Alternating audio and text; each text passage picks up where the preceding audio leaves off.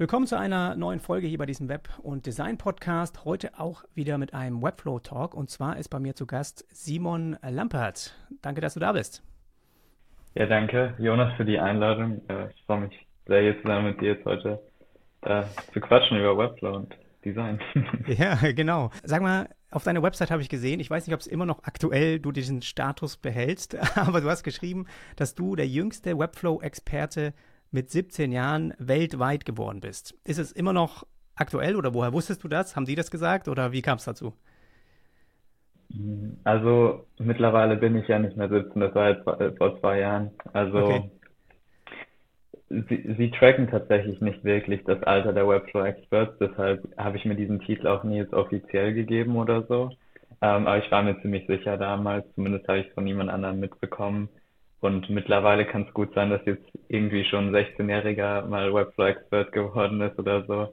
Ähm, aber ich habe das einfach noch so übernommen, weil ich mir ziemlich sicher bin, dass es damals der Fall war.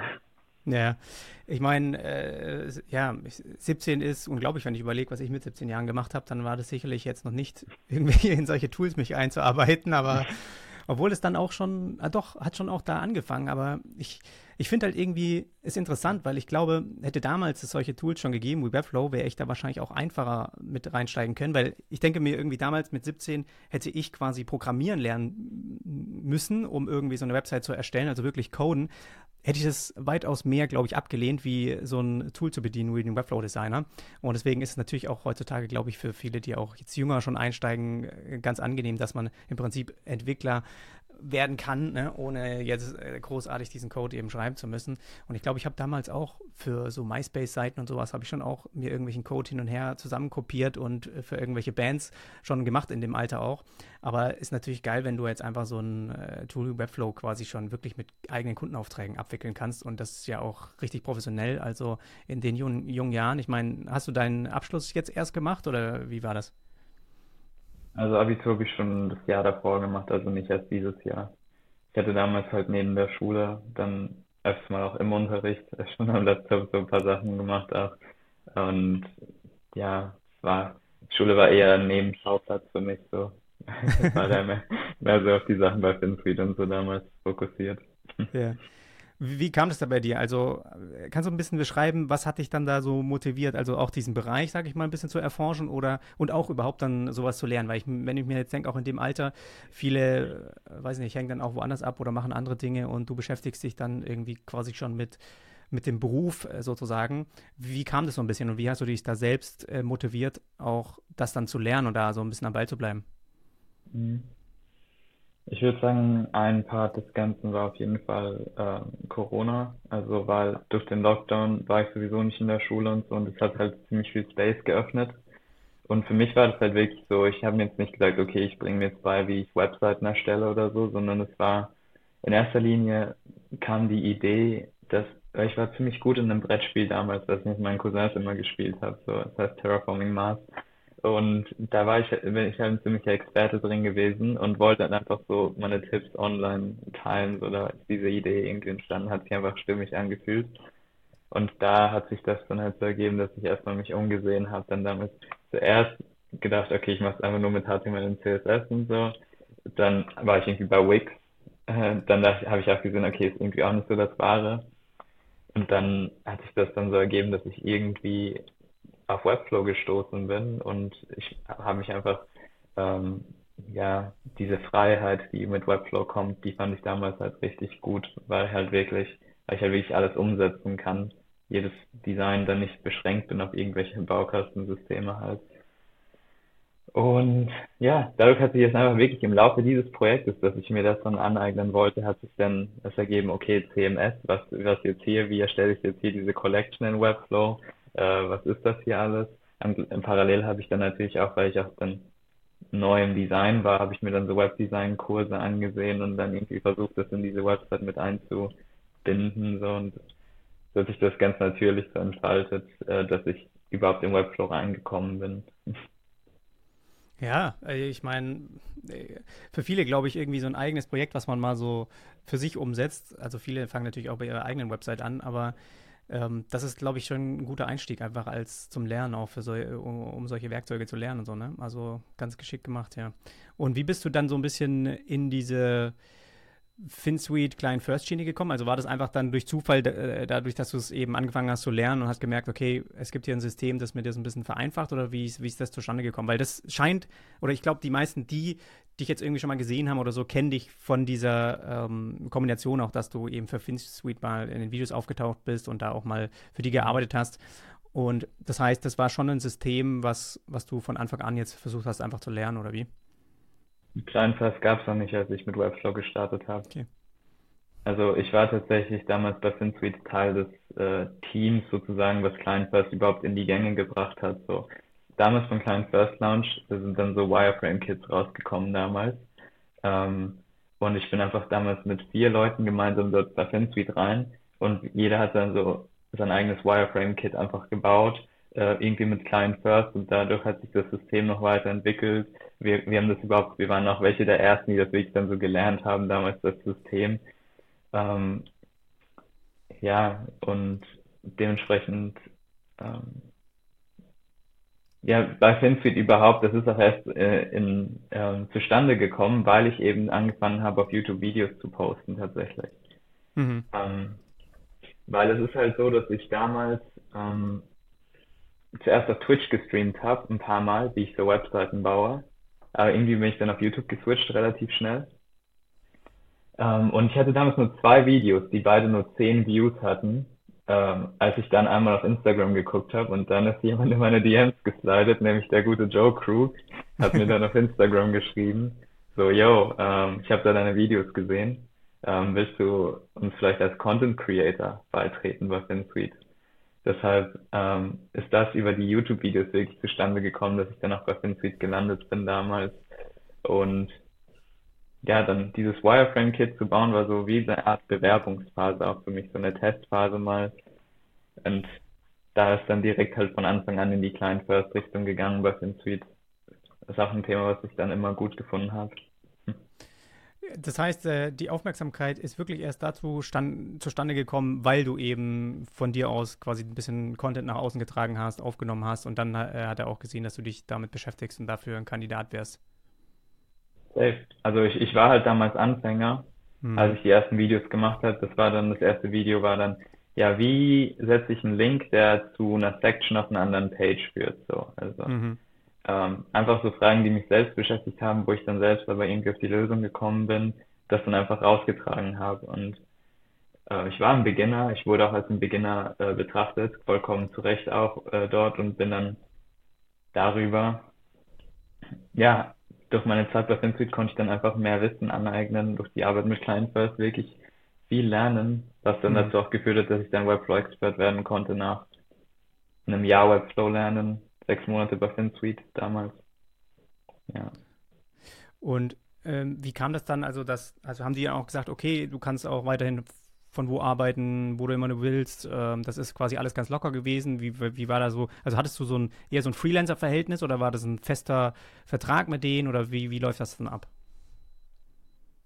InSuite sind nur Freelancer. Also es gibt gefühlt niemanden, der dort angestellt ist. Das ist eine große Gruppe von ja, 50 Leuten oder so etwas, ähm, würde ich schätzen mhm. wenn ich richtig im Kopf habe und sind alles Freelancer. Also ich sag mal so, damals war das, ging das ziemlich in eine Richtung von Scheinselbstständigkeit, würde ich ja fast sagen, so, weil ich habe halt am Anfang nur mit denen zusammengearbeitet, aber ja, rein rechtlich war ich dann einfach selbstständig unterwegs.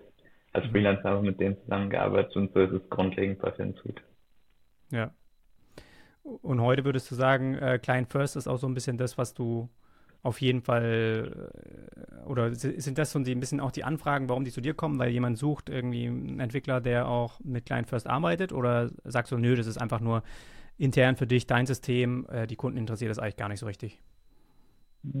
Ich bekomme schon oft, also oft fragen Leute danach, selbst Leute, die überhaupt nicht im Webflow drin sind oder so etwas, wo man vermuten würde, ja, die kennen sich ja gar nicht damit aus oder so, aber die haben dann irgendwie mal davon gehört, ja, das soll so ein System sein oder so äh, und haben da schon eine Anfrage dazu. Also oft wissen sie dann, glaube ich, nicht wirklich, was genau das jetzt verändert, aber es ist trotzdem öfters mal eine Anfrage. Ich sag, ähm, auch weil du auf meiner Website warst, also meine, meine, meine eigene Webseite, du siehst es schon hier, anhand dieses Assets, was hier gerade drin ist, wo du gerade hingescrollt bist in der Übertragung hier. Ähm, mein, meine persönliche Website ist von damals ein Template, was ich umgesetzt habe für Client First. Das ist ein Client First Template. Hm. Mhm. Und das ist auch wirklich schon ziemlich alt. Also meine Website ist halt wirklich so, äh, die ist, die habe ich ewig nicht geupdatet. Deshalb, ähm, ich habe vor einem halben Jahr mal begonnen, ähm, ein neues Design zu machen. Aber wie es halt so ist in der Selbstständigkeit, wenn jemand an die Tür klopft und sagt, ja, mach jetzt hier, dann äh, schieben wir das auch gerne mal ein bisschen raus. Deshalb, ich habe viel mehr Projekte, als ich auf meinem Portfolio überhaupt liste, also viel bessere Projekte auch. Ähm, da sind teilweise halt noch Sensory-Templates und so drin an, angeführt und so. Ja. ja, ich meine, wer kennt es nicht? Also, das ist irgendwie so die eigene Website. ja. ist immer so das, was man als letztes angeht. Auch man hat echt mal äh, so total Luft und äh, hat keine Ahnung, was man machen soll. Aber ich finde es trotzdem natürlich eine gute Orientierung, weil du hast ja trotzdem Inhalte geschaffen, die ähm, zeigen so ein bisschen die, die Richtung, die du gehst. Aber äh, ich fühle da mit dir. Also, es, es sieht auch wohl so aus, dass du natürlich ja auch coole Aufträge hier schon hattest. Und wenn du jetzt sagst, okay, noch mehr sogar, also sind schon coole Webseiten, die du auch umgesetzt hast. Und finde ich halt trotzdem krass, in dem Alter quasi das einfach schon so zu beherrschen, finde ich schon, schon cool. Also Respekt, finde ich cool. Ja, Dankeschön. Also wie gesagt, es sind mehr als doppelt so, also dreimal so viele Webseiten habe ich umgesetzt, die auf meinem Portfolio sind, vor allem viel besser. Aber die hier mag ich da gerne auch, in der aktuell bist. Ja. Hast du ähm, dann gesagt, okay, nach der, nach der Schule, ich mache das jetzt einfach selbstständig weiter, weil es eh schon so ein bisschen angelaufen ist? Oder hast du gedacht, nee, jetzt mache ich das nochmal irgendwie äh, professionell oder Ausbildung oder Uni oder irgendwas? Oder sagst du, nee, ich mache das jetzt erstmal so ein bisschen und guck einfach, wie das läuft? Mm, ja, für mich war es so, ich habe erstmal, ich war ein Jahr lang bei FilmSuite, äh, also ich bin 20 2021 im Mai äh, beigetreten. Bis 2022 im Mai war ich ein Jahr lang dort. Mhm. Ein paar Monate davor Webflow-Expert geworden. Und da habe ich dann einfach den Step gemacht, dass ich sage, okay, ich werde jetzt nur selbstständig das machen und nicht nur mit FinSuite zusammenarbeiten, sondern auf die eigene Schiene ähm, mhm. meine Projekte umsetzen. Und für mich stand das schon im Raum, so ein ein klassisches Studium, sage ich mal, hatte ich nicht so äh, im Sinne, aber es gibt in Berlin eine ziemlich coole Universität, wie ich finde, die Code University, die ist in diesem, in dieser, in diesem Space, sage ich mal, von Coding und so ziemlich bekannt, einfach weil sie einen etwas anderen Approach hat. Ähm, und das wäre auf jeden Fall ein Space gewesen, der mich interessiert hätte. Allerdings aktuell passt es nicht so in mein Leben rein, einfach weil ich dann wieder an einen Ort gebunden wäre und das einfach nicht so ähm, reinpasst bei mir aktuell. Ja, ja, klar. Und wie ist es jetzt, passt das vielleicht ganz gut rein? Wir haben ja aus dem Livestream jetzt gerade noch eine, eine Frage eben, dass du öfters auch remote arbeitest, also auch, weiß nicht, in anderen Ländern unterwegs bist oder ist remote ist ja im Prinzip auch schon, oder lebst du jetzt in Berlin oder was äh, ähm, würdest du sagen, bist äh, häufig auch irgendwie unterwegs und musst dann deine Webseiten auch mit dem Laptop einfach erstellen oder wie, wie läuft das bei dir ab? Ich meine, ich arbeite sowieso am Laptop, auch wenn ich bei mir zu Hause war, habe ich am Laptop gearbeitet. Also damals noch in Österreich, dort wo ich aufgewachsen bin.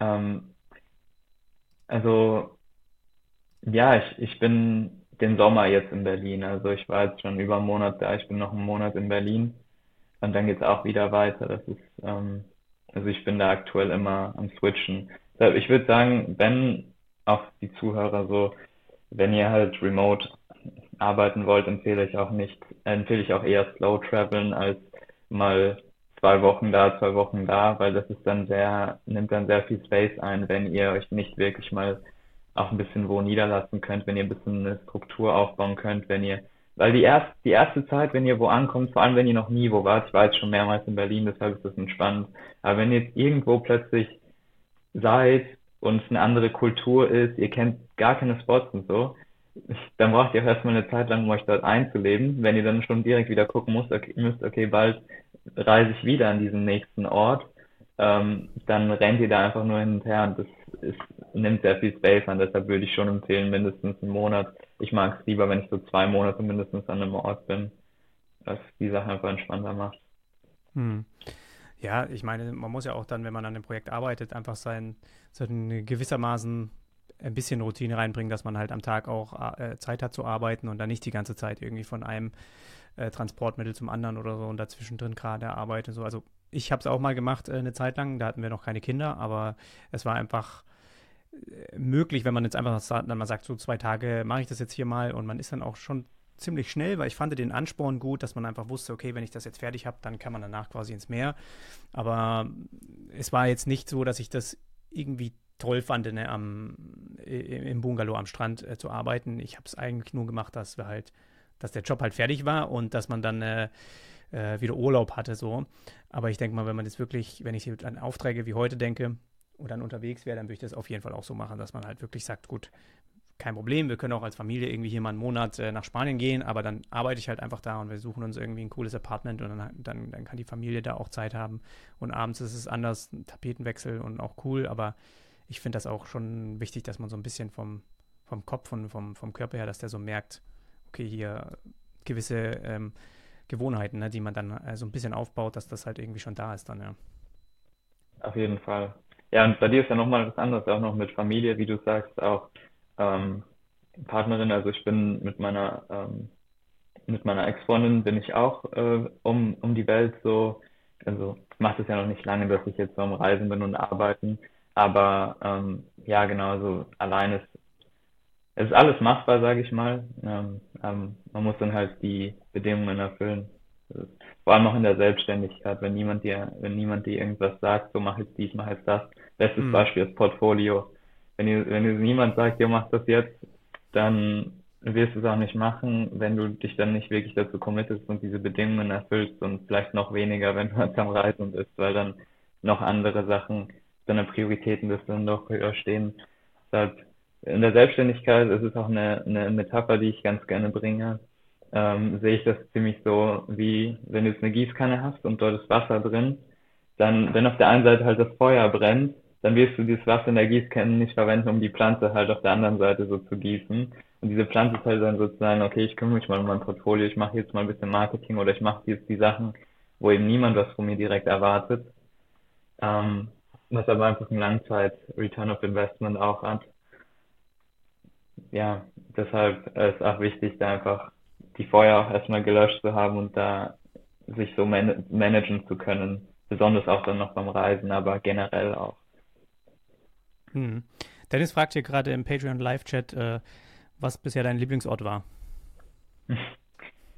ähm, ja, ich war noch nicht so viel unterwegs. Also mein Lieblingsort war Thailand bis jetzt. Mhm. Äh, war ich im Winter, zwei Monate hat mir sehr gut äh, dort gefallen. Ja, war ich auch schon zweimal. Das ist auch echt toll. Das stimmt. Also verändert sich wahrscheinlich auch die Gegend, aber äh, ich glaube, es immer noch wunderschöne Orte gibt. Ja. So, lass uns mal nochmal äh, Klein First ein bisschen mit als Thema mit reinnehmen. Ich habe da ein ausführliches Video, weil das kam auch bei mir aus der Community mal, dass ich ob das nicht eine gute Strategie wäre, das einfach von Anfang an auch so lernen, dass man so ein bisschen da so, so ein System für sich hat. Dann habe ich da ein bisschen einen Überblick gegeben. Das Video geht auch noch online. Aber ähm, was findest du persönlich daran gut? Also was ist so was, äh, wo du sagst, okay, das würde ich auf jeden Fall aus diesen Gründen empfehlen und warum hat es dir sozusagen geholfen bei deinen Projekten? Hm, ein Aspekt, den ich sehr daran genieße, ist die Schnelligkeit, die damit kommt ich arbeite sehr schnell, aber ich habe wirklich halt alle, Pod, alle, alle Shortcuts sind in meinem Blut halt übergegangen und mit Kleinfirst kombiniert so. Wenn du es erstmal drin hast, so ein System, das du befolgst oder das du verwendest, ich will jetzt nicht befolgt verwenden, aber was du für dich nutzt, dann kann das vieles einfach deutlich schneller machen, weil es dann schon viele Muster schon ganz klar sind. Okay, auch in Kombination mit Shortcuts, dann zum Beispiel, wenn ich die Klassen hinzufüge, so ich muss halt es gibt, ich habe meine vorgefertigten Klassen, ich arbeite damit, es geht super schnell. Gleichzeitig neben der Schnelligkeit Skalierbarkeit, Client First, es ist richtig gut, um zu skalieren die Webseiten, weil ich halt langfristig äh, einfach Anpassungen machen kann, mich immer gut zurechtfinden kann ähm, und gleichzeitig natürlich auch Kollaboration mit anderen Leuten. Ich kann mit anderen Leuten gemeinsam an einem Projekt arbeiten und wir, wir können beide oder nicht nur beide, sondern auch eine größere Gruppe, wir können uns einfach alle zurechtfinden. Es ist, es nimmt auch so etwas Denken raus, wenn ich nicht darüber nachdenken muss die ganze Zeit, wie nenne ich diese Klasse jetzt genau, weil ich habe eine gewisse Naming Convention und da gibt es einfach gewisse Patterns drin, die sich immer wieder wiederholen. Da muss ich nicht anfangen darüber nachzudenken, ja, wie nenne ich das jetzt am besten oder so, was, was aber häufig vorkommt bei Anfängern, bei kleinen First, die sich dann so denken, boah, ist so anstrengend, wenn ich die jetzt immer so benenne, da muss ich so viel drüber nachdenken, aber nee, wenn es halt mal ein System ist, wenn es mal, wenn du mal im Flow bist, dann musst du halt gar nicht wirklich drüber nachdenken, wie du es jetzt genau benennst, weil es halt ziemlich klar ist. Ja. Mhm. Ja, das habe ich mir auch schon ganz oft früher gehabt. Da habe ich mir das auch bei irgendwie anderen wirklichen Codern quasi abgeschaut, wie die irgendwas benennen. Und dann sind erstmal diese professionellen Namen eigentlich so mit reingekommen, ne, die man dann da hat, irgendwie sowas wie Rapper oder Container oder sowas. Das war halt so mhm. Sachen, die, die muss man auch erstmal wissen, was das irgendwie so ist oder dass man das verwenden kann.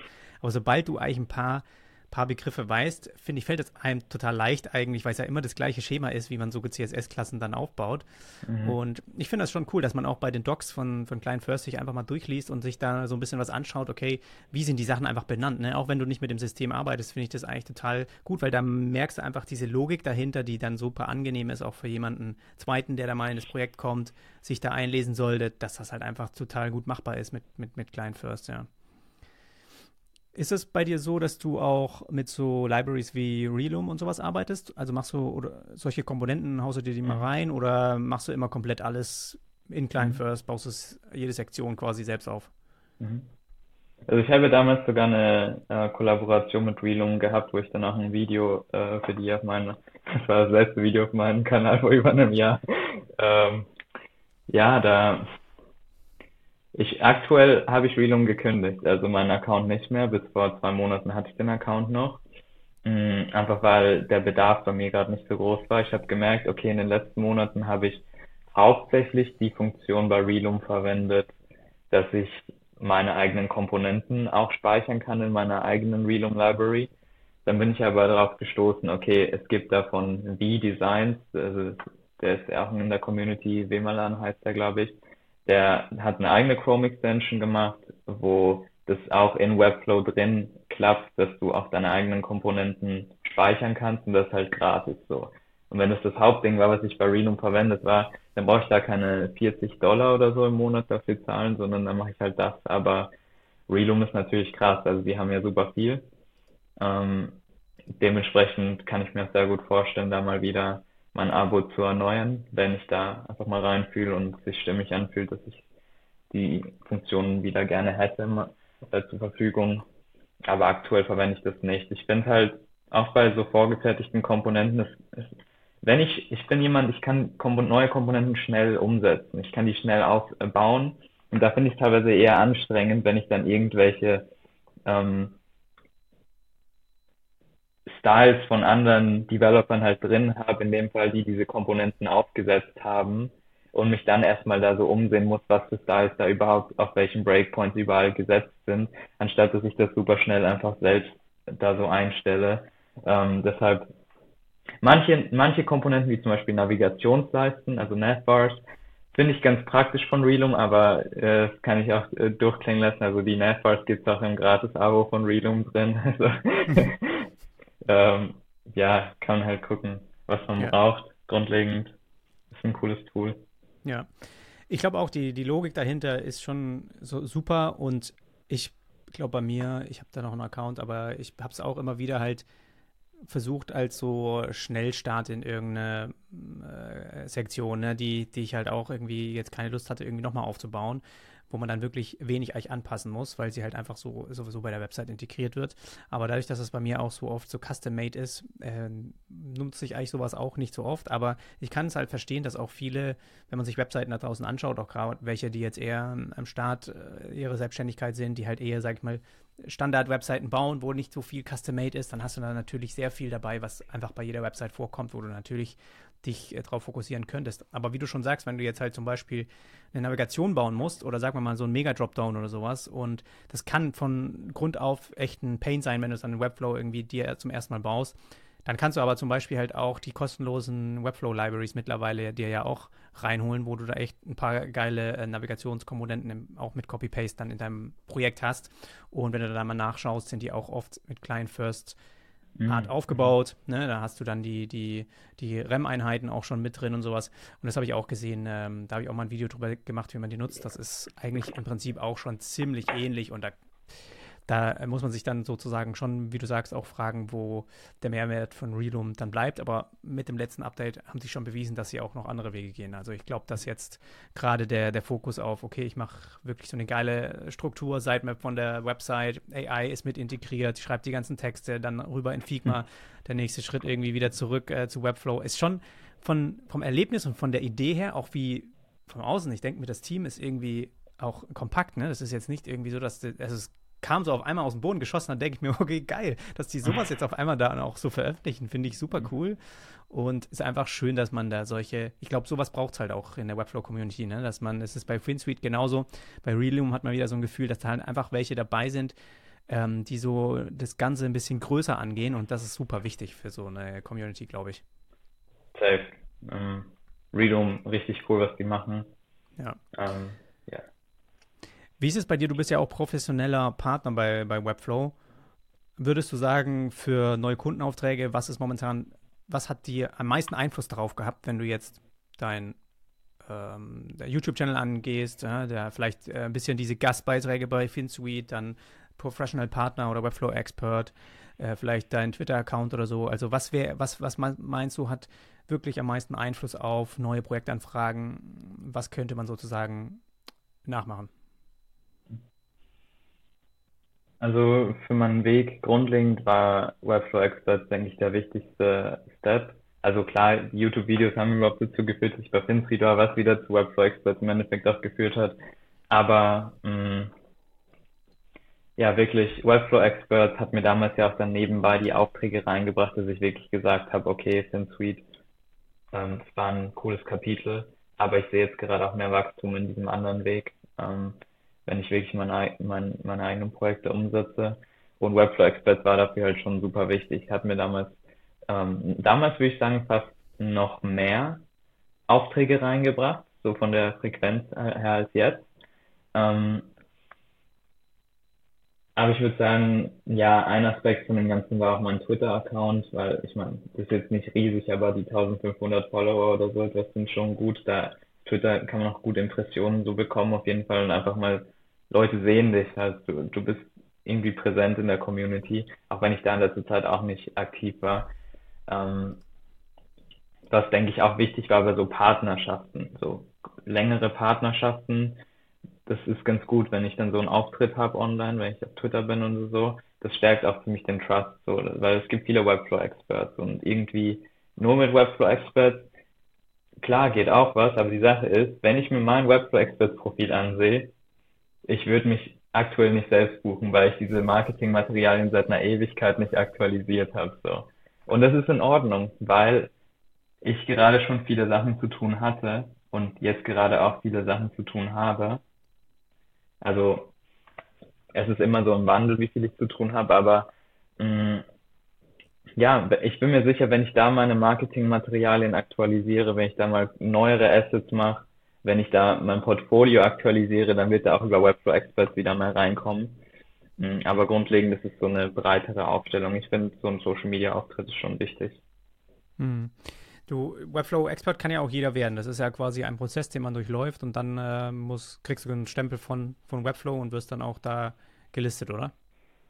Ja, Webflow Expert kann jeder werden. Ja. Ja, ich weiß nicht, also bisher, ich meine, ich bin ja auch kein Webflow-Expert. Mir geht es sozusagen auch äh, ganz gut, aber ich glaube, das hat einfach nur den Grund, weil ich eben auch den Content produziere, sonst wird mich natürlich auch keiner finden. Aber ich kann schon verstehen, auch weil die das natürlich in ihr Business so integrieren, dass du da kostenlos Traffic bekommst, ohne dass du eigentlich was tun musst, was natürlich ähm, ja genial ist. Und gerade du hast ja auch von der Kommunikation her äh, für dich entschieden, auch diesen englischen Weg zu gehen, was natürlich auch, wenn man die Webflow-Experts weltweit anschaut, eigentlich halt dann ziemlich cool ist, was für eine Masse man dann da anspricht.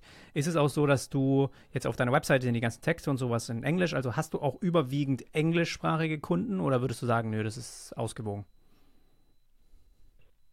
Ich würde sagen, die paar Leute über Webflow Experts, die spezifisch nach äh, deutschsprachigen Partnern suchen, die sehen auch, dass ich Deutsch spreche. Ich habe auch Deutsch auch angegeben in meinen Webflow Experts Dings, neben Englisch und noch Französisch. Ähm, und die Sache ist halt, die Leute, die mich da, die da mit mir zusammenarbeiten wollen, denen ist das meistens auch egal, ob meine Website jetzt in Englisch oder in Deutsch ist. Wenn ich jetzt eine krassere SEO-Strategie auf den lokalen Markt fahren würde, sage ich mal, dass ich mehr, sage ich mal, ja, es ist jetzt schwierig zu sagen, was jetzt bei mir der lokale Markt ist, wenn ich eher am Reisen bin. So, aber wenn ich jetzt wirklich in Wien so mein Studio aufbauen würde, zum Beispiel, wo ich ja aufgewachsen bin, dann würde auch Sinn machen, je nachdem, was ich will, ähm, auch das in Deutsch zu haben. Aber auf Webflow Experts, ich habe da auch wirklich mal, mh, da gab es so einen Call nur für Webflow Experts, den sie mal veranstaltet haben vor nicht allzu langer Zeit. Ähm, und da konnte man auch Fragen stellen. Und ich habe mich halt gefragt, wie viel, ähm, also wie wichtig ist der Impact der Location, was Webflow Experts angeht. Das bedeutet, suchen viele Leute spezifisch jetzt nach Leuten in Österreich, Deutschland und so, äh, Schweiz, wie auch immer. Und die Sache ist, dass die meisten Leute eher nach der Sprache suchen als nach dem konkreten Land. Mhm. Das bedeutet, wenn die Sprache dort angegeben ist, also für mich war das immer kein Problem. Ich habe auch, äh, ich habe ich habe ein paar äh, deutsche Kunden, also ich habe auch schon mit vielen deutschen Kunden beziehungsweise österreichischen und Schweizer Kunden gearbeitet, ähm, habe dort auch Geschäftspartner, aber ansonsten mache ich auch sehr viel mit US-Leuten, also US-Agenturen, also Designagenturen, mit denen ich zusammenarbeite. Ist da ziemlich ähm, gespreadet, sage ich mal. Mhm. Ja, aber ich glaube, wenn man sich dem einmal öffnet, dass man dafür auch bereit ist. Ich glaube, äh, gerade in deinem Alter, ich hätte es auf jeden Fall wahrscheinlich noch nicht gemacht. Also ich weiß nicht, da das, meine englische Sprache hat sich erst entwickelt, eigentlich seitdem ich dann in den 20ern quasi angefangen habe, alles auf Englisch zu konsumieren und sowas. Also auch mit dem ganzen äh, Podcast und so weiter. Ähm, ich weiß nicht, das ist halt auch so eine Hürde, die muss man halt auch so, wo man so denkt, ne, man hat äh, Kunden, die quasi nur Englisch sprechen und man muss dann halt auch so professionell äh, rüberkommen, eher auf Englisch, wie man es vielleicht dann auf Deutsch schon kann und sowas, dass das auch eine Hürde für viele sein kann. Wie sind da deine Erfahrungen? Ist die, sind die eigentlich eher an deinen Fähigkeiten interessiert und wenn du mal hier und da äh, äh, ein Patzer in der englischen Sprache hast, ist eigentlich egal? Ja, die Patzer sind nicht so wichtig, also deshalb will ich auch rausgeben, so, habe da nicht so viel Angst vor Ablehnung, da weil, weil da mal ein Grammatikfehler drin ist oder so. Das passiert auch jedem. Ähm, also ich bin, ähm, ja, das hat mir auf jeden Fall viel ge geholfen, dass ich damals auch äh, von der Schule aus direkt mit gutem Englisch halt reingestartet bin, weil ich dann natürlich auf dieser Basis, ich hatte halt, für mich hat, hatte ich halt auch dieses grundlegende Vertrauen in meine sprachlichen Skills, dass ich damals dann auf YouTube gegangen bin und die englischen Videos gemacht habe, weil war so die Frage für mich, okay, will ich jetzt auf Deutsch die Videos machen, will ich jetzt auf Englisch die Videos machen? Mhm. Habe ich dann auf Englisch gemacht und ja, also ich glaube nicht, dass Joe Krug in die DMs geslidet wäre, wenn ich jetzt auf Deutsch die Dings, die, die äh, Videos gemacht hätte. Klar, ne? vielleicht hätte sich ein anderer Weg ergeben, deshalb würde ich sagen, ähm, wenn ihr auch in so einer Position seid, dann fühlt einfach rein, was, was sich da stimmiger anfühlt. Es gibt jetzt da kein richtig oder falsch, würde ich sagen. Mhm. Ähm, aber ihr braucht auf jeden Fall keine Angst zu haben, das nur weil euer Englisch jetzt nicht dieses ähm, 1A Native Speaker Englisch ist, dass ihr deshalb jetzt irgendwie Kundenaufträge nicht bekommen würdet. Ja. Ja. Ich habe das jetzt auch, ich hatte auch einen englischsprachigen Kunden aus USA, die ja auch eine Webflow-Umsetzung von mir wollten, von einem spezifischen Bereich und da habe ich auch gemerkt und ich habe ich nutze es halt auch eher als Chance. Ich meine, sobald man das halt hat und dann wir haben da auch mal abends irgendwie weil die Uhrzeit äh, so verschoben war, dann musste ich irgendwie abends anfangen, dann zu arbeiten und dann war es alles dunkel und wir haben da quasi eine halbe Stunde lang gequatscht und sowas und fand ich auch super entspannt und dann, weiß nicht, dann baut sich das auch so langsam auf. Ne? Man fängt an, so ein bisschen mehr in, in der Woche einfach so in Englisch zu denken und so. Also man, man kommt da ja auch mehr rein, je öfter man es macht und dann äh, finde ich, geht es auch. Und am Ende sind es wirklich diese Fähigkeiten, an denen die ja interessiert sind. Und solange du das, diese Ergebnisse zeigst und lieferst, wenn es dann mal nicht so geil präsentiert ist, wie du es vielleicht auf Deutsch machst, ist ja auch wurscht. Also die sehen ja die Ergebnisse. Und mh, mm, bei mir war es halt einfach die, die Sprache. Also ich glaube, das ist interessant mit dem Content. Also heutzutage, wenn du eng, englischsprachigen Content aufbaust, auch jetzt für Webflow zum Beispiel, gibt es zwar schon viele, die das eben machen, auch so Tutorials, aber du wirst viel schneller an ein bestimmtes Level an Wachstum kommen, weil es halt einfach alle würden sich freuen, ne? Ah, es gibt mal wieder jemand, der neue Tutorials macht, äh, gleich abonnieren. Und das sind natürlich auf der ganzen Welt viel mehr, die Englisch sprechen. Und ich habe das halt bewusst damals nicht gemacht, weil ich halt das als Chance für eine, eine bestimmte Nische gesehen habe, die halt vorhanden ist. Weil wenn du dich jetzt als Deutsch, jemand in Deutschland und Österreich, Schweiz entscheidest, okay, ich will Webflow lernen, wo mache ich das? Okay, es gibt die und die Angebote. Mir ist es immer noch angenehmer, diese technischen Sachen auf Deutsch zu lernen. Es war einfach nur, ich wusste, dass das mehr Leute gibt, die sich dafür entscheiden würden. Und wenn dann der Kurs auch noch gut genug ist, dann ist es sozusagen eigentlich ein No-Brainer. Und dann ging diese ähm, Idee auch auf und mittlerweile ist aber so oft so, dass mich halt welche fragen, dass ich mal auf Englisch nicht mal Tutorials machen kann und so, dass ich das schon jetzt mir mal überlegen muss, wie ich das irgendwie angehe, dass dann halt immer noch die, sage ich mal, ich finde es cool, dass wir halt trotzdem so in Deutschland so eine Community haben und dann auch langsam man sich da halt auch so kennt, man da so ein Steinbein, Standbein hat, aber dass man trotzdem, da, äh, dass ich mir ein bisschen was überlege, wie ich das so mache, ohne die jetzt ähm, ohne dass ich, dass ich denen zeige, so jetzt ist mir das alles egal, sondern jetzt gehe ich einfach, äh, mache ich das auch auf Englisch, auch wenn ihr es nicht versteht. So, weil es gibt immer noch viele, die das natürlich nicht so angenehm verfolgen, äh, jetzt wie den deutschen Content. Ne? Ja. Aber finde ich richtig cool, dass du das damals dich dazu entschieden hast, das auch mehr nach Deutschland zu bringen. Und ich würde sagen, dass du ja auch einen großen Namen hast, mittlerweile auch in der deutschen Community. Also ich bin jetzt nicht so krass vernetzt in der deutschen Webflow-Community, aber ich meine, ich hatte selbst einen Podcast mal schon vor zwei Jahren oder ein Jahr, ich weiß nicht, aber irgendwie, es fühlt sich lange her an, habe ich irgendwann mhm. mal so deinen Podcast so zufällig gefunden, auch weil ich mich halt da informiert hatte, so deshalb eine Nische ist auch immer was Gutes und auch dann ist dem Aspekt einfach, dass du das Gefühl hast, das auch nach Deutschland so zu bringen, das ist doch einfach, das ist einfach geil. Ja.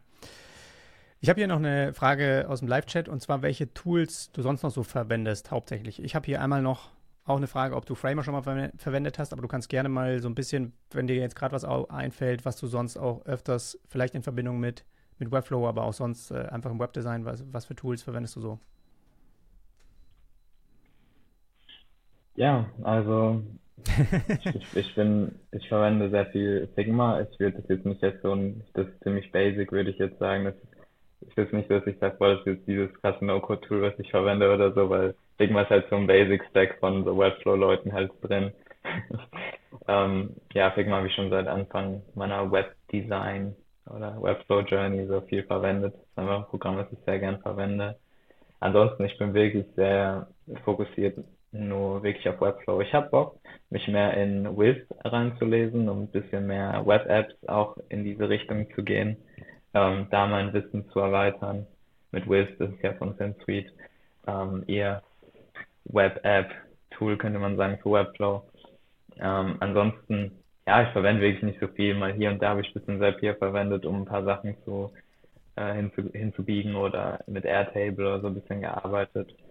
Mal für die Kunden halt Mailchimp und so Zeug, aber das ist halt, ähm, ich bin wirklich da sehr auf Webflow fokussiert. Und auch was das Framer-Thema angeht, also ich habe ähm, ich habe tatsächlich damals eine Anfrage bekommen von deren Marketing-Team, Mhm. ob ich für die, ähm, als Framer noch so mehr in den Startlöchern war, ob ich für die so Templates bauen will. Die hatten mir auch dann so Geld gegeben, dass ich die Templates baue.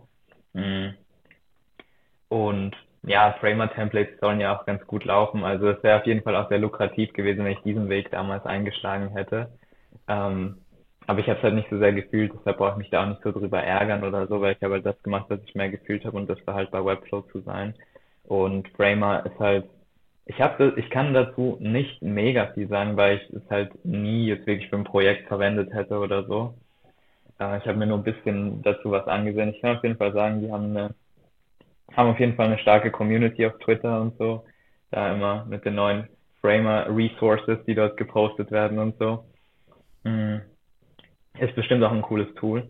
Mhm. Mhm. Habe ich jetzt persönlich nicht wirklich viel verwendet. Ich habe da, ich bin bei Webflow, bin halt da zufrieden und klar ist wichtig, sich da umzusehen, aber es kann auch schnell mal passieren, so vor allem mit diesen, ja, Framer versus Webflow, äh, mit dieser Konversation auf Twitter und so und dann die ganzen neuen Framer-Resources, die gepostet werden. Deshalb sage ich auch wirklich, Leute, wenn ihr die ganze Zeit auf Twitter chillt und irgendwelche Ankündigungen seht, das geht sehr schnell, dass ich mich da auch selbst sehr überfordert gefühlt habe und so wie, boah, ich verpasse jetzt so vieles und äh, irgendwie, ich werde hier mh, hm, vom Markt überholt oder whatever so. Äh, es passieren halt immer neue Sachen, dasselbe mit AI und so, dieses neue krasse Ding. Aber fokussiert euch einfach auf eure Dienstleistungen so und werdet halt einfach jeden Tag ein Prozent besser. Macht halt das, was in eurer Macht steht und ja, also umsehen, neu umsehen ist wichtig, aber es dient halt niemandem da jetzt so in die Angst reinzugehen, boah, die, die Framer-Leute, die bösen Framer-Leute werden hier jetzt alles übernehmen oder so. Mhm. ja. Ich finde aber schon krass, wie die, wie die das geschafft haben, dass sie doch jetzt innerhalb kürzester Zeit da eine gewisse Aufmerksamkeit da auf sich ziehen konnten. Und das ist ja nicht so, dass es die erst seit letztem Jahr gibt. Die gibt es ja auch schon eine Weile, aber jetzt irgendwie auf einen Schlag war das dann so ein richtiges ja, alternative Tool für viele, die auch von, von Figma eben kommen, die sich da ein bisschen wohler gefühlt haben. Und äh, ich habe das ja schon mal auch, auch bei mir auf Twitter erwähnt, ey, wie das, wie krass ich das finde, wie viele Updates die raushauen regelmäßig. Das finde ich schon Respekt, mhm. weil die haben, das denke ich mir bei Webflow schon manchmal, dass es ein bisschen lahmarschig ist für das, was die ja. eigentlich, wie groß die eigentlich schon sind. Und dann gibt es halt so Kleinigkeiten, wo du so denkst, okay, jetzt kommt hier FinSuite, macht einmal so eine Browser-Erweiterung, dann hast du jede Woche irgendwie ein neues Feature drin und sind mit den Sachen gefüllt, die wir eigentlich schon lange in Webflow brauchen. Und dann denke ich mir, okay, warum, wie, also wie kann es sein, die zeigen uns schon mal, dass es geht, das ist schon mal gut, aber warum kann Webflow das dann nicht einfach auch so implementieren? Und ich meine, da hängt mhm. Wahnsinnig viel wahrscheinlich dran, was einfach die dass es kompatibel ist mit ganz vielen Bereichen und dass es halt einfach funktioniert, das ist schon klar. Und ähm, wenn die das einmal implementieren, dann muss es halt auch dann da sein und so. Äh, es ist jetzt nicht wie eine Browser-Erweiterung, die man sich einfach wegklicken kann. Aber trotzdem, da habe ich mir so ein bisschen, da habe ich, habe ich aber, finde ich schon dieses Jahr auch gemerkt, dass Webflow sich selbst so ein bisschen in den Arsch getreten ist, dass sie halt gesagt haben, okay, komm, wir machen das jetzt auch mal so, auch wenn das jetzt nicht die Hammer-Updates waren, aber dass sie doch immer wieder äh, versuchen, da so ein bisschen am Ball zu bleiben, damit man nicht die ganze Zeit rüberschielt, was denn da jetzt schon wieder da ist. Ja. Ja, also ich sag mal so, das ist, es hört sich nicht nach einem großen Update an, aber ich fand die neuen Shortcuts schon sehr geil. Mhm. Also ja. Duplicate, Duplicate Classes, entferne die aktuelle Klasse, die hier noch drauf ist, so Shortcut. Und auch dieses Moving, äh, die Elements in the Navigator, so mhm. Elemente dann im Navigator so zu nesten oder rauszugeben aus dem aktuellen Parent Element. So das, die verwende ich auch viel, die sind auch praktisch auf jeden Fall. Mhm.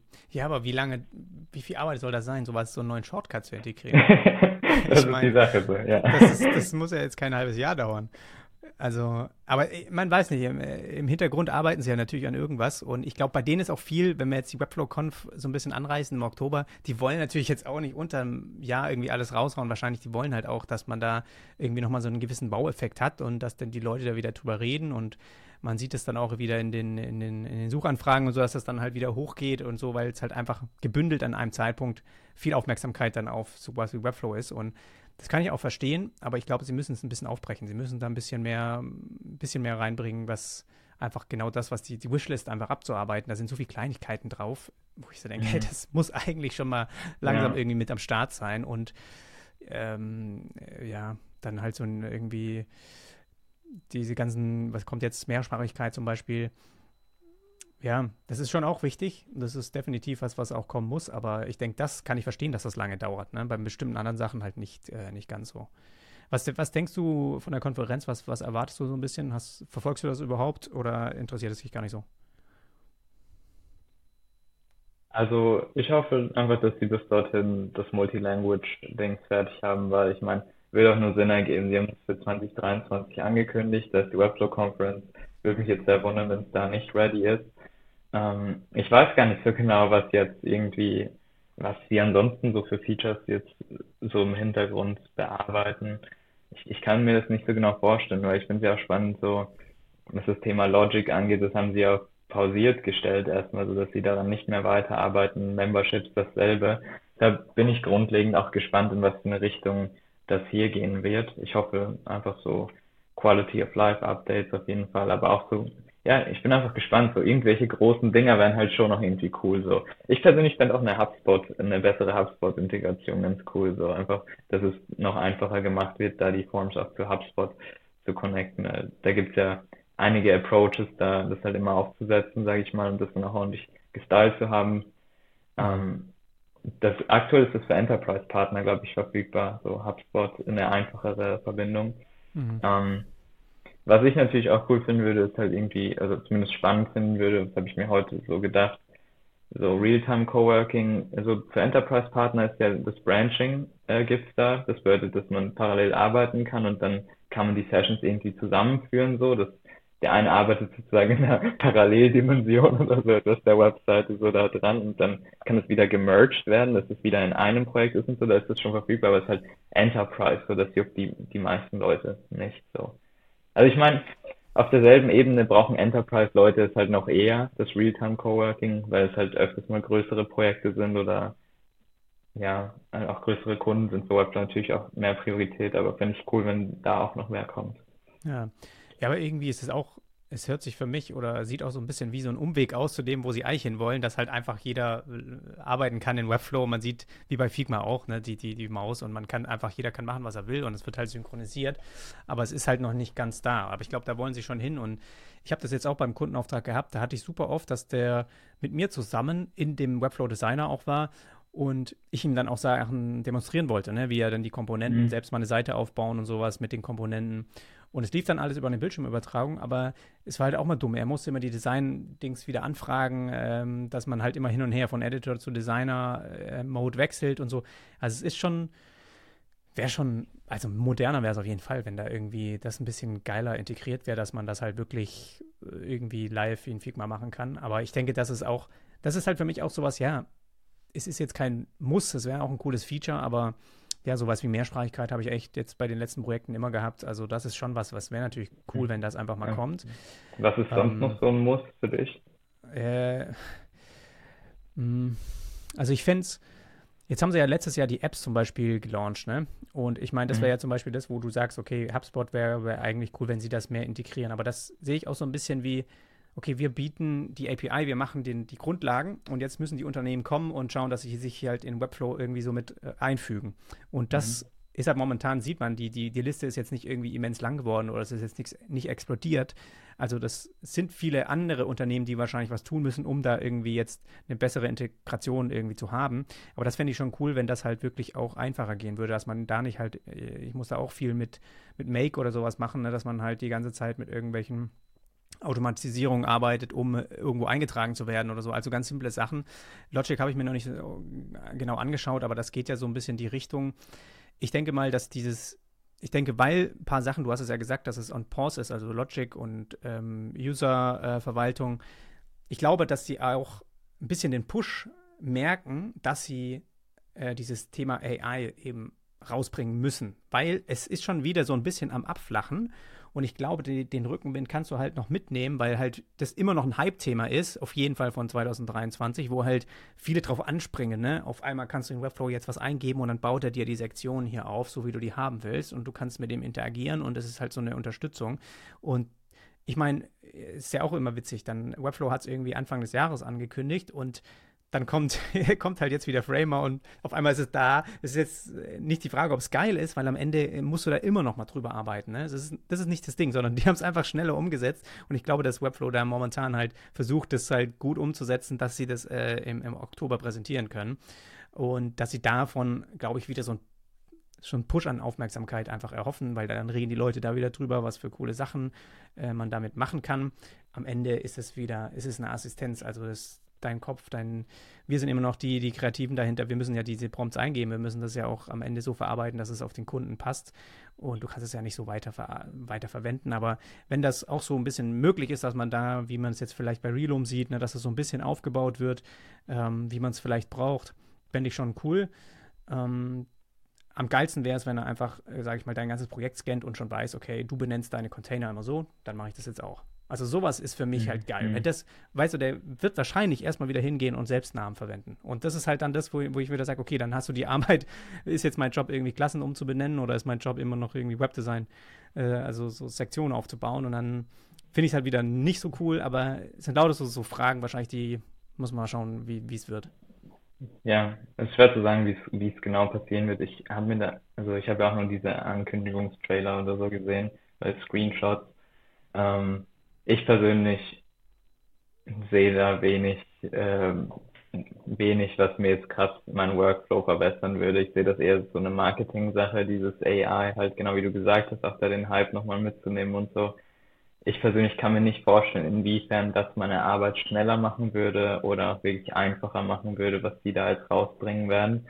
Aber mal sehen, was da kommt.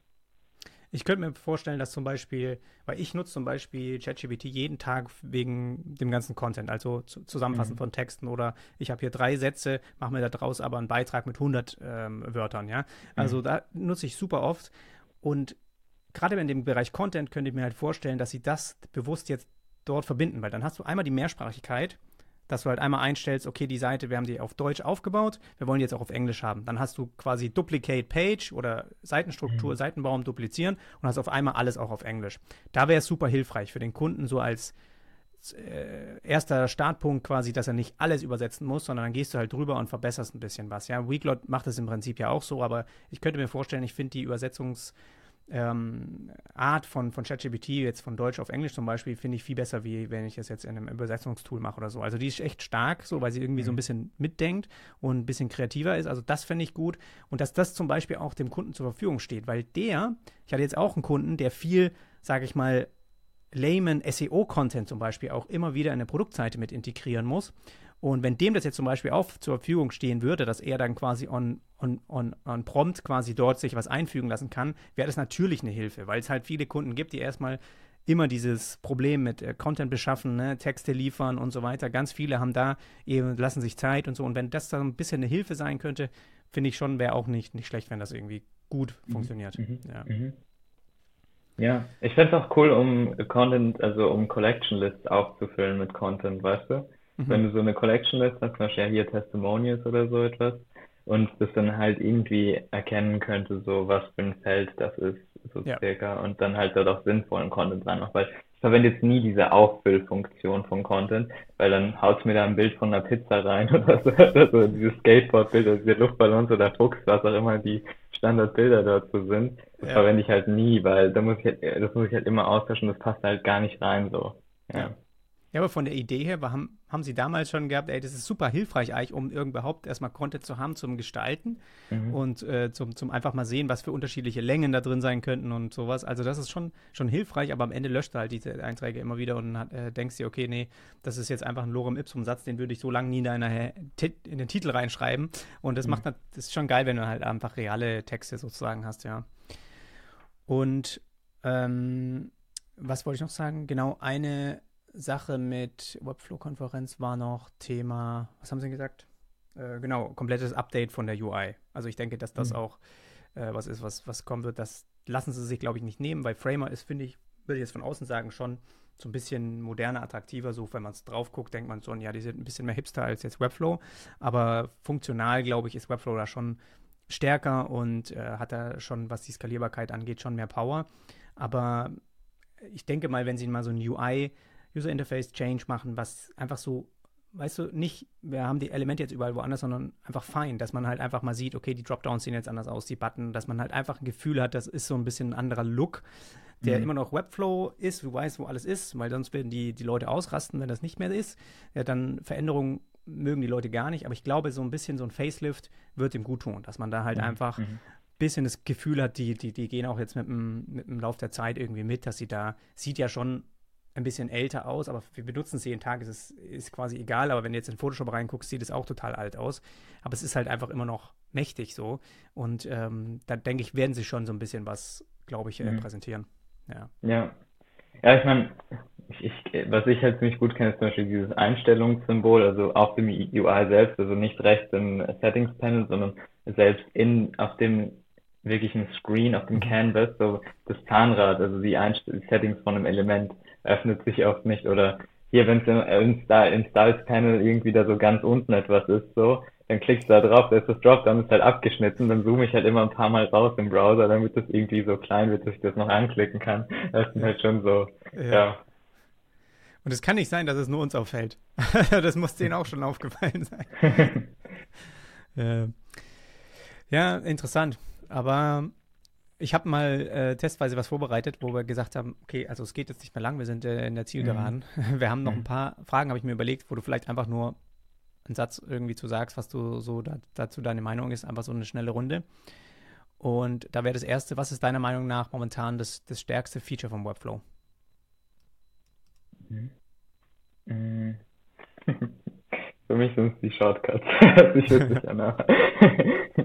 Die Shortcuts und äh, einfach das Content Management System, wie das alles aufgebaut ist, ist wirklich, finde ich, sehr star stark, obwohl ich dazu auch sagen muss, ohne FinSuite wäre es halt wieder auch zum Vergessen, so mit allen möglichen Filtern und CMS-Slider und so, das ist auch wieder ein bisschen lächerlich so, aber das CMS finde ich schon sehr stark auch.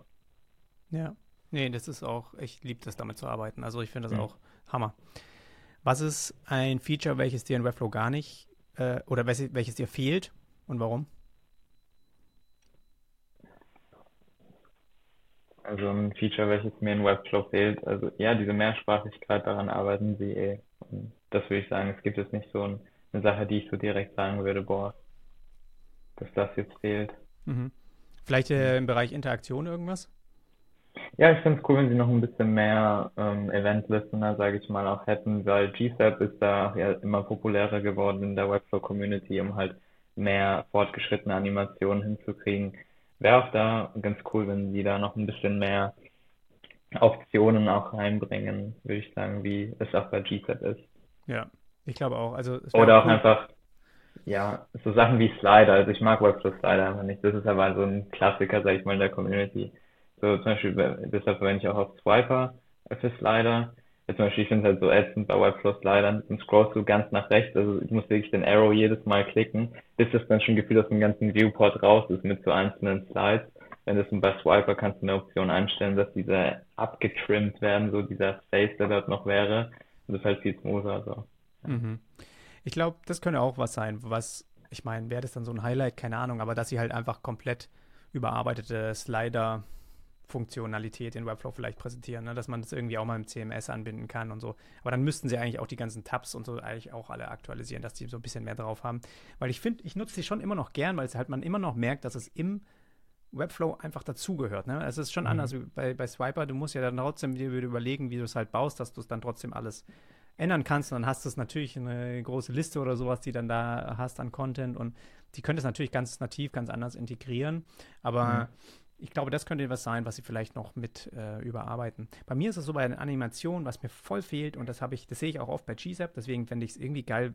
Es wäre eh geil, wenn sie irgendwie, wahrscheinlich wollen sie es nicht auf ein Drittanbieter-Tool irgendwie äh, festlegen, aber wäre trotzdem cool, wenn sie das nutzen würden als Basis, ne, irgendwie für ihre Animation. Das wäre schon nice, weil was ich zum Beispiel oft jetzt denke, ist, ähm, dass man zum Beispiel, wenn du jetzt ein Wort hast und willst jeden Buchstaben einzeln hochanimieren zum Beispiel. Mhm. Ja. Das Staggering, ja dann hast du ja im Prinzip äh, fünfmal das gleiche in der Interaktion drin und immer nur auf ein anderes Element quasi gepointet. Und das ist halt auch was, wenn du irgendwie einstellen könntest, dass er das irgendwie automatisch macht. Ja, jeder hat die gleiche Klasse und er soll immer die nächste gehen und irgendwie das gleiche anwenden. Oder keine Ahnung, in der UI, das muss geil sein, dass man das halt wirklich gleich kapiert. Aber dass man, dass das halt so, es wäre so eine kleine Funktion, glaube ich, die, die zum Beispiel auch voll helfen würde. Weil da bin ich das hindert einen manchmal daran, bestimmte Dinge zu machen, weil da einfach deine Interaktionspanel dann so vollgeballert ist mit irgendwelchen Slide-Up-Animationen, die einzelne Elemente betreffen und so. Und das finde ich dann, ja, ist einfach nicht mehr so sexy irgendwann. Ja. Dann was. Da bin ich mal äh, gespannt, weil da du arbeitest ja mit kleinen Firsts. Abstände, machst du Abstände lieber als einzelne Spacing-Diffs-Blocks oder als Spacing-Rapper? Also ein Rapper außenrum. Mhm. Früher Rapper, jetzt Spacing-Diffs-Blocks weil ich, weil ich die ähm, entspannter finde. Ich kann die besser anklicken. Der Navigator ist weniger crowded, was die Nestings angeht, weil sonst hast du halt immer noch einen Layer mehr von Nesting im Navigator. Ähm, plus ich verwende neuerdings gerne die Relum-Strategie auch. Also Relum, die haben halt wirklich Spacer-Diffs anstatt von Padding Bottom, Padding Small zum Beispiel, wie es in kleinen First standardmäßig ist, wirklich so Spacer Small, wo du nur eine Klasse hinzufügst, statt dass du doppelt stacken musst und ähm, ja, das finde ich sehr, äh, sehr entspannt. Ja, mache ich persönlich auch so und habe ich eigentlich auch immer so angewendet. Weil selbst wenn ich mal bei, bei, bei wenn ich mal zwei, wenn ich das mal als Rapper will, dann mache ich einfach ein Diff und dann mache ich da eben mein, weißt du, Spacing, bei mir ist es immer Top oder mhm. Start. Irgendwie Start und End, glaube ich, ich weiß gerade gar, weiß gar nicht. Mhm. Ich nutze es immer. Start und End ist es, genau. Ähm, aber er ist ja im Prinzip ähm, das gleiche, wenn du jetzt halt Small könntest du ja oben und unten, dass er die, PN, die, die, das Padding eben oben und unten anwendet. Aber ich finde es auch mit Spacing Blocks besser, dass man die hin und her schieben kann. Ist schon oft so, dass man dann doch mal nochmal einen Textblock integriert, dann schnell mal den Spacer dazwischen und so. Es geht schon schneller, ja. Äh, wenn es Webflow nicht geben würde, welches Tool wäre dann deine sage ich mal, deine Wahl, mit der du höchstwahrscheinlich arbeiten würdest? Wenn es Webflow nicht geben würde, dann wäre ich wahrscheinlich mehr im E-Commerce-Space und würde Shopify-Seiten erstellen. Ja. Hast du das schon mal gemacht? Nee, ich habe mich ein bisschen reingelesen, aber habe noch keine Kundenseite zum Beispiel jetzt auf Shopify umgesetzt, aber ich finde die, ich finde es grundlegend ein spannendes Thema. Mhm. Ja, und definitiv ist da auch schon immer noch ein guter Kandidat, was Kundenanfragen angeht und sowas. Es gibt schon viele, die da eben jemanden suchen, aber ist jetzt nicht so geil. Ich finde, da ist auch vieles auf Template basiert aufgebaut, mhm. ne? Also, mhm. dass du da mal wirklich einen Custom-Made-Shop dir bauen lässt, das ist echt immer teuer für die Kunden. Das wäre halt geil, wenn es irgendwie auch so ein bisschen mehr gehen würde wie in Webflow, dass du dann die Sachen auch wirklich gestalten kannst. Ja.